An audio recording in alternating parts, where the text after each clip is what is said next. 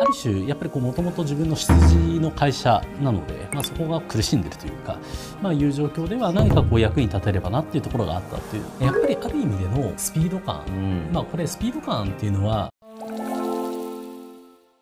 はい、皆さんこんにちは。前編に引き続き高原さんにお越しいただいております。よろしくお願いします。はい、前編の最後の方では、はえっと第一交渉さん、はい勤められました。はい。10年間勤めて、次またちょっと別のとこ行きましたよねっていう、ちょっと曖昧な終わり方したと思うんですけど、はい次またなんと鉄人化計画にちょっとなんか出戻ったみたいな感じになったと思うんですよね。当時の鉄人化計画、まあ、お話ししていいと思うんですけどこう来てたこうなったここじゃないですか、はい。ボトムのところで高倉さん入られたと思うんですけれども、これはどんな裏側があったって感じですか？そうですね。私もこう第一交渉で、えー、と10年まあ近くいたんですけれども、ちょうど手人化計画の中で、ずっとこう僕が現場をこういた頃からプロパーでこういた、人間がいるんですけど、彼が、えーとまあ、ポジションがこう上がっていく中で会社のこう立て直しというかあの回復をこう目指さなきゃいけないと、まあ、いうちょっと状況になってるんだけれどもと、まあ、ただそれがどうしてもこうマンパワー的な部分も含めてというか、彼単体ではなかなか難しいので、まあ、そこのところをこう手伝ってもらえないかというような連絡をいただきまして、外の会社に出てる間もその彼とはやり取りはあのしてはいたんですけれども、はい。そういうまあ声掛けをいただいて、うんある種やっぱりもともと自分の出自の会社なので、まあ、そこが苦しんでるというか、あーまあ、いう状況では何かこう役に立てればなっていうところがあったっていう部分もありますし、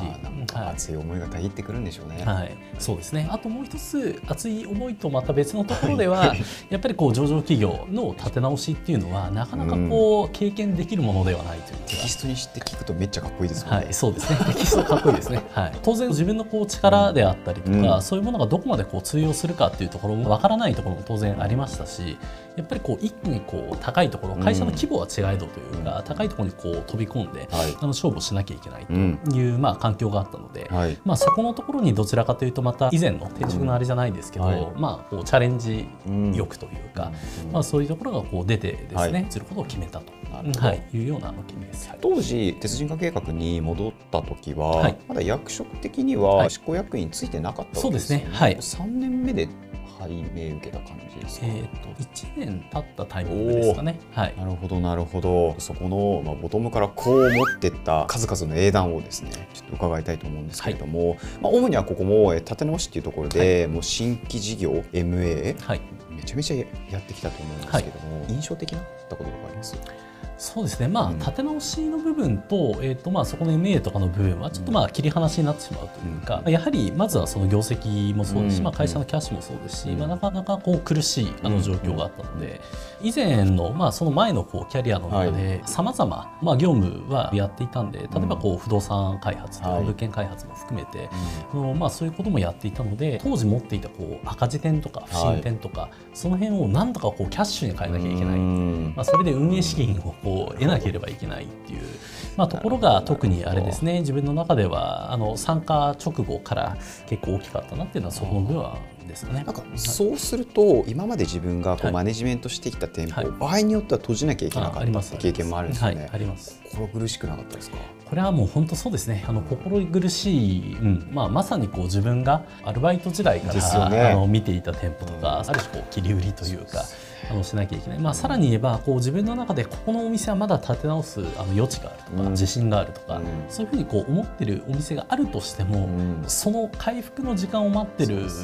余裕もこうなかったりとか、うん。まあ、そういうところもありますから、うん。そこのお店で働いている、まあ、うんスタッフさんであったりとか、まあ、加えて言うと自分も OB だったりとか、うん。まあ、いう部分もあるので、うん。まあ、そのね心中察するやというか、まあ、そういうところはさまざまあるんですけども、はい。とはいえやっぱりそこのあの会社自体が苦しい状況っていうのをまずはあの抜け出さなきゃいけないっていうところがあったので、うん。まあ、ある意味そうです。ね、まあ、割り切ってというか、うん。はい。まあ、当然こう赤字店舗売却ですから、はい。あの買い手側には当然一生懸命こうプレゼンテーション、うんここを改善すればこはい。こは治るからと、よくなるんだけれどもただちょっと我々はそれをやる時間がないのでちょっと受けてくれないかとい。うことも、あのやり取りしましたね。なるほど、なるほど、ありがとうございます。まあ、ちょっと、えっと、お話変わるかもしれないんですけれども、はい、まあ、その4年間でも、こういろんな事業を作られてきたっていうところで、はい、まあ、事業を作るためには、なんかこう意識しなきゃいけないこと、はい、多分これって広い組織の中で、まあ、さまざまな環境の中でやることは変わってくると思うんですけれども、その点、田倉さん的にお考えどうですか？これ、まあ、その前の職の時から、こういろいろ新しいこう事業だったり、まあ、業態であったりとか、そういうところのチャレンジをこうしてきたんですけども、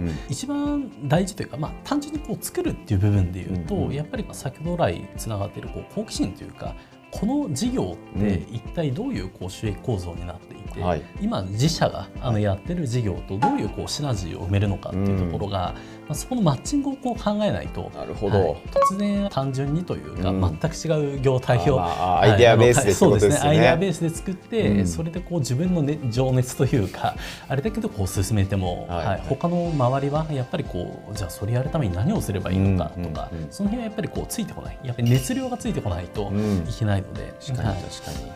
まあ、自社の事業をまずしっかり理解しようってことですね。そうですね。はい。本当にこう第一工場さんも、はい、えー、鉄人化計画さんもこう優秀な人がたくさん集まっている中で、はい、提案しても突っぱねられるみたいな経験もあったんじゃないかなと思うんですけど、はい、でも形にしてきた田倉さんがいるから、うん、多分執行役員まで上り詰めれたんじゃないかなとも思うんですけど、なんか振り返ってみて、自分がまあこう若くして執行役員になれた。これなんでだとその場その場で一生懸命こう、まあ、挑戦というか、うん、他の方々がこう嫌がるような、うん、あの領域であってもというか自分だったらできるっていう、ちょっとぼんやりとしたこう自信っていうんですかね、はい、まあ、そういうのをこう持ちながらあの、まあ、チャレンジする。そこのところがやっぱりこう一番大きかったかなというところはありますね。はい手倉さんなんか気づいたら崖に寄りますもんね。はい、そうですね。なんかこう内陸というか、あまあ安全なところには、ね、安全地帯にいるのが別にね、はい、あの嫌なわけじゃないですよ。そもそも僕は面倒くさがりな部分があったりとかそういうところはこう自分で自己分析もしているというか、はい、秋っぽいとか、うん、はい、そういうところはあるんですけれども、うん、ただそういう自分をこう奮い立たせて全力でこう走るためにはどういう環境に自分がこう身を置かないと機能しないかとかそういうところをこう考える上では、うん、極力こうねちょっと一歩踏み外しちゃうと危ないなっていうところにまあどちらかというとこう寄ってった方が、はい、はい、そこからこうね頑張るというかまあ当たり前なんですけど、そういうところはあの自分のこう性性格上あるのかなあなるほど、はい、なるほど、当たり前とかさらっと言いましたけど多分多くの人たちにとっては全然当たり前じゃないとは思うんですよね。本能。っすよね矢倉さんの場合。まあ、いやこれはまあそうですね。結果的には本能ってなるのかもしれないですけれどもこうぼんやりとしたこう自分の中のこう目標として、何々のこう商売をやりたいとか、うん、何々の事業をやりたいとか、うん、そういうのがこう明確に定まってはないんですけど、まあ、結構昔からというか、うん、自分でこう独立して何か事業をしたいとか、そういう目標自体は今でもまあこうずっとこうぼんやりと、はい、あの存在していて、それをやるためには自分が働く中で何をしなきゃいけないのかなってなった時に、僕はどちらかというとプロフィットセンターというか、売上利益をこう作る営業側の方でこうずっとキャリアを積んできていますけれども、それだけをこうやっていても、うん、じゃあ自分が経営をしなきゃいけないってなった時に、それだけで足りるのかって言ったらまあ足りないっていうのが分かっているので、であればあの自分がその仕事をやってるわけじゃないんだけれども、そのまあ管理側というか、はい、そういうところにもこう足げく通って、それこそこうね管理側でいやこれおかしいんじゃないかっていうのがあれば、それは指摘して、はい。まあ、逆に営業側にこう指摘をされた時も、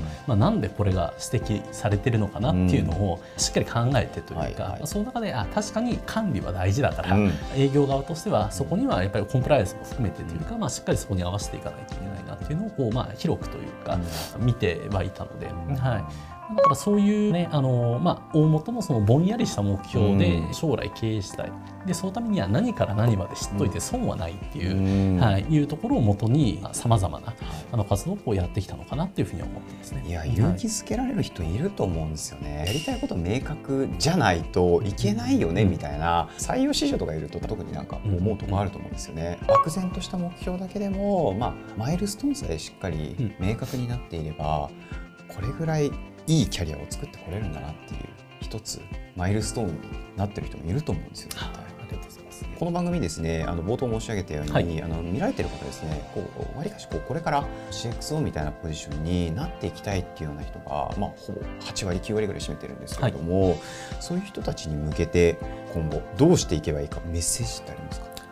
そうですね。私がねどこまでこう偉そうに語れるかっていうところはまたあるんですけども、まあ、やっぱりある意味でのスピード感、うん。まあこれスピード感っていうのは単純にことを早くさばくことというよりかは、決断も含めたというかですね。うんやっぱりこう決断の部分がこうぼんやりあうん。のしてしまううんと最終的に一歩目が遅れますしスピードもこう遅れていくあのっていうところもあるのでうんそのための日頃からこれをどうしようこれをどうしようっていう時にいかにこう早くあうん。の決断をするかっていうかここのところのトレーニングっていうとちょっとあれですけどうん。もはい。いうのはあの考えた方がいいんじゃないかなって。意思決定をはい。とにかく早くする癖をつけようと。そうですね。はい。まあ、それがある意味こう僕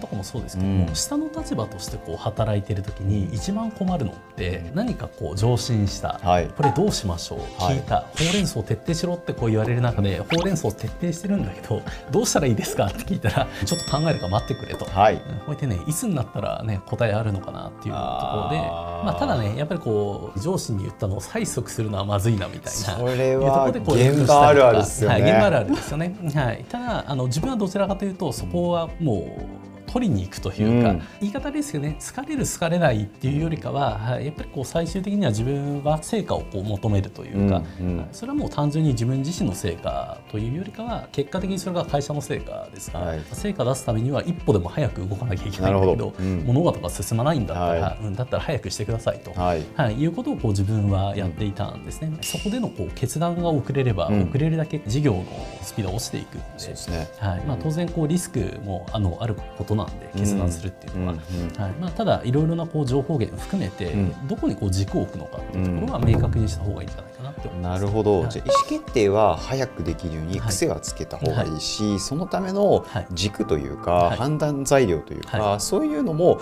早く集めれるように明確に持っといた方がいい、うんそうですね。はい。なるほどなるほど、うんなんか現場で苦しんできたんだなっていうのが伝わってきましたよ。